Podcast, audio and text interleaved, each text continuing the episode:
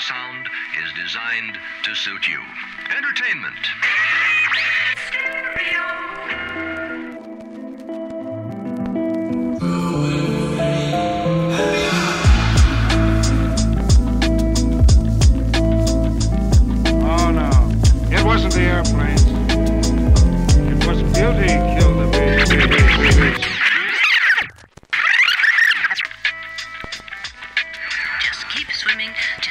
swimming, just keep swimming, swimming, swimming. You make me want to be a better man. Yippee-ki-yay, motherfucker. I see dead people. Mm, that's good. Why so serious? I am serious. And don't call me Shirley. And if it is, we're there. Hasta la vista, baby. You're still alive. Of course I'm alive. No one can defeat me. Olá, esse é o Cinefilia e Companhia com mais um dos seus episódios de Dicas da Semana. A primeira dica de hoje é da Juliana Varela. Ela trouxe para nós o livro Gótico Nordestino do Cristiano Aguiar. Oi, pessoal! Minha dica de hoje é o livro de contos chamado Gótico Nordestino, do escritor e professor Cristiano Aguiar. Vocês sabem que eu gosto de indicar o trabalho de amigos, e sim, ele foi meu professor, sim, ele foi meu orientador no mestrado, mas o livro merece mesmo toda a atenção que está ganhando da imprensa nesses últimos meses.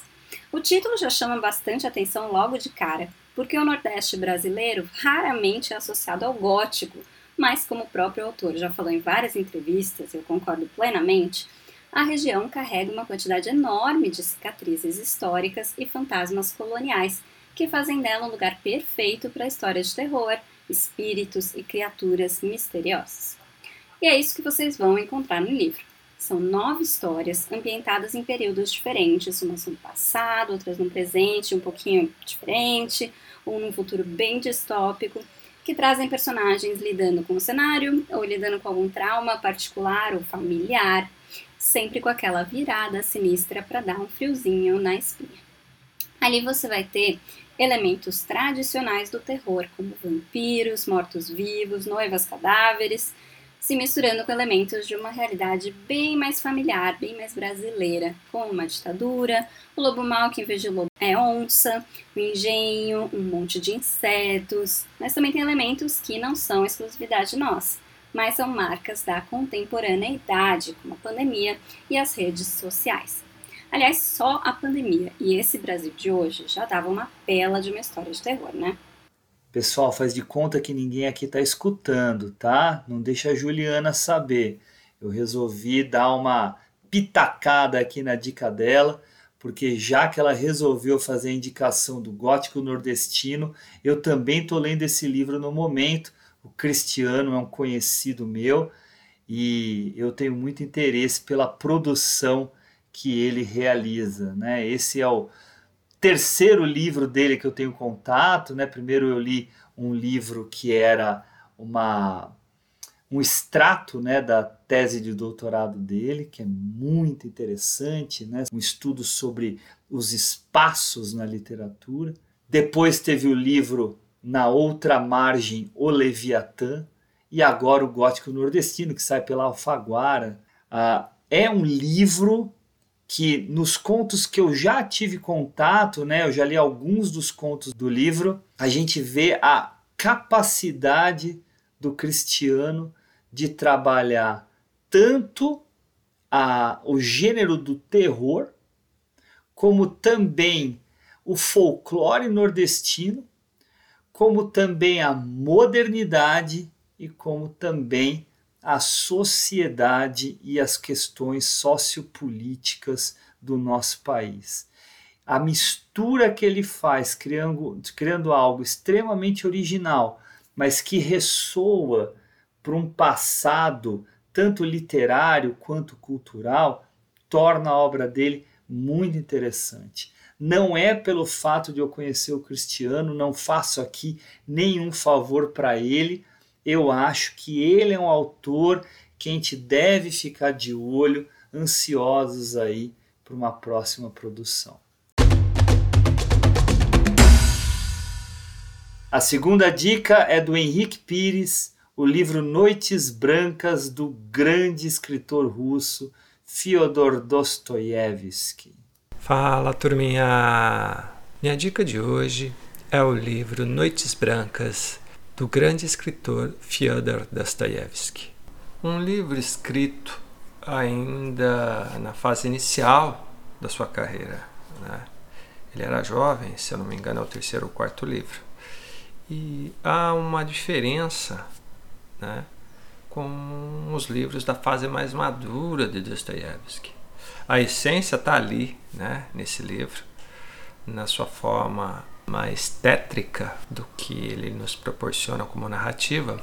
Porém, esse livro, Noites Brancas, é um livro de uma personagem romântica, sonhadora, inocente e até mesmo sem noção da realidade em alguns momentos. Pois bem, esse livro é, ele antecede o período em que Dostoiévski fica né, preso, que é um período longo de 10 anos, 5 uh, anos preso, né, e 5 anos trabalhos forçados no exército, pelo motivo do qual ele participava na época do ciclo de Petrachev, e que o czar Nicolau mandou prender. É, teve um momento de quase morte, porque eles foram condenados à morte, mas no momento em que os executores iriam atirar, chegou-se um comunicado dizendo que a pena foi comutada em prisão. Né? Pois bem, esse fato muda muito a forma como Dostoiévski é, escreveria a partir dali e que nos trariam grandes obras. E por que eu quis contar desse momento né, decisivo na, na vida de Dostoiévski, que é um divisor ali né, entre o período antes-Sibéria e pós-Sibéria. E como Noites Brancas foi escrito nessa fase antes-Sibéria, Dostoiévski não tinha passado por essa experiência né, de quase morte e prisão. Enfim, então nós temos um Dostoiévski aqui um pouco mais leve, mas sem perder a sua essência, como eu comentei agora há pouco, né? Essa essência trágica, tétrica, né? Enfim, Noites Brancas se passa em São Petersburgo, cidade tão amada de Dostoiévski, contada tantas e tantas vezes em outras obras. É a história de um jovem rapaz tímido, acanhado, que não tem é, relações, amizades, ou seja, e que ele só tem os seus momentos de prazer na vida quando ele vai ao trabalho e quando ele volta do trabalho. Porque e é justamente nesses momentos, entre idas e vindas do trabalho, que ele hum, tem o prazer de ficar imaginando histórias, imaginando lugares, que ele está vendo, seja de uma casa, seja de uma senhora, seja de um homem, seja de um casal é, na rua, é, e ele ali fica divagando, né? Criando e imaginando histórias dessas pessoas, desses lugares, enfim, até que um dia ele acaba é, avistando uma garota jovem como ele, bonita, é, à beira do rio, né? com um olhar triste, até mesmo com um certo quê suicida de quem pularia na água. E ele então toma coragem e vai conversar com essa garota. E ali ele tenta persuadi-la e acaba tendo uma grande amizade por ela e se apaixonando loucamente. Então, a partir desse momento, a história se passa em quatro noites. Né? E uh, como a Rússia faz parte do hemisfério norte, né, ele está próximo ali da, do Polo Norte, tem um momento no verão da Rússia, em alguns lugares, em que quase não tem noite. Né? Ou seja, tem um momento crepuscular ali, mas é, você não tem noite. por isso o nome do livro, Noites Brancas. Né?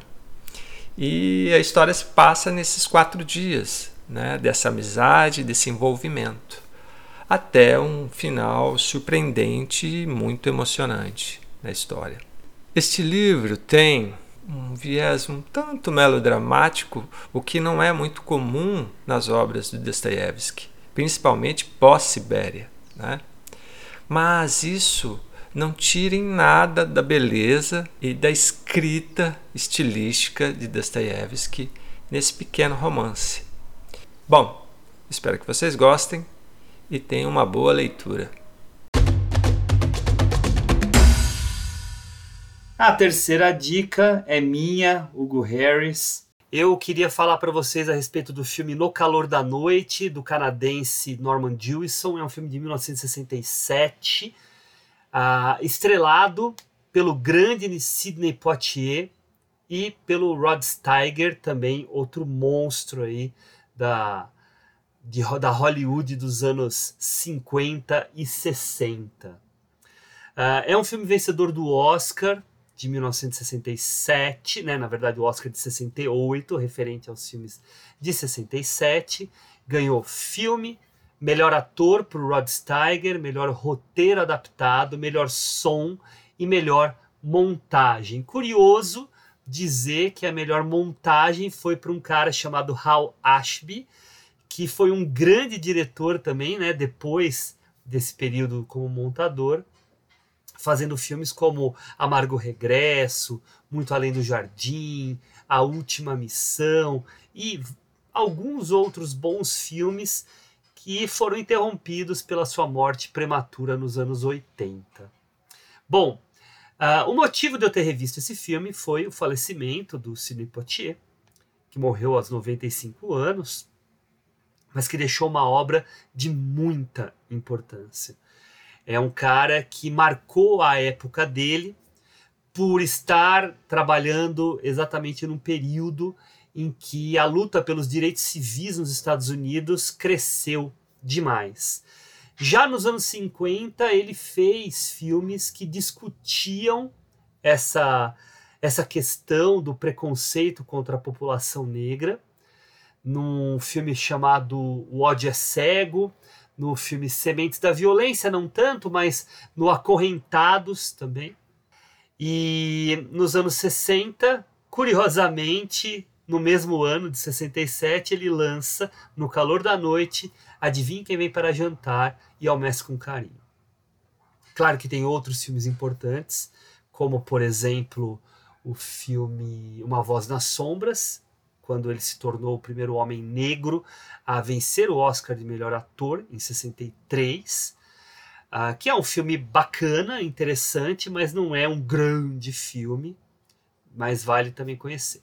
Bom, o No Calor da Noite, que deu o Oscar aí de melhor ator para o Rod Steiger, que faz o xerife, o Gillespie, o xerife da cidade do Mississippi, que chama o o policial feito pelo Sidney Poitier para investigar um assassinato ocorrido na cidade. Acontece que se trata de uma cidade do sul americano, do Mississippi, uma cidade extremamente preconceituosa, racista, berço da Ku Klux Klan. Então, o que a gente vai assistir nesse filme é uma investigação de um assassinato que é a, a, o teor noir desse filme, né, desse neo-noir vindo do, da nova Hollywood, mas também uma história a respeito de preconceito racial, sobre racismo, que é, é enfrentado com muita coragem pelo personagem Virgil Tibbs, interpretado pelo Sidney Poitier. Uh, é um filme muito envolvente, ele mexe muito com a gente, não apenas pela temática da questão racial, mas também pela investigação que é muito interessante, que é muito bem construída, e não é à toa que também venceu esse Oscar de roteiro adaptado. A montagem que, que foi premiada é muito boa, trazendo aí um, um, um precursor do que seria o filme Bullet, em 68, e o Operação França de 71, que são filmes muito frenéticos no seu trabalho de articulação narrativa, né, de montagem. Então fica a dica aí para vocês. Espero que se vocês não assistiram, vejam e se vocês já viram, revejam, que foi o que eu fiz. É isso aí, pessoal. Esse foi o nosso episódio de dicas. Espero que tenham gostado. Fiquem atentos que logo logo tem mais.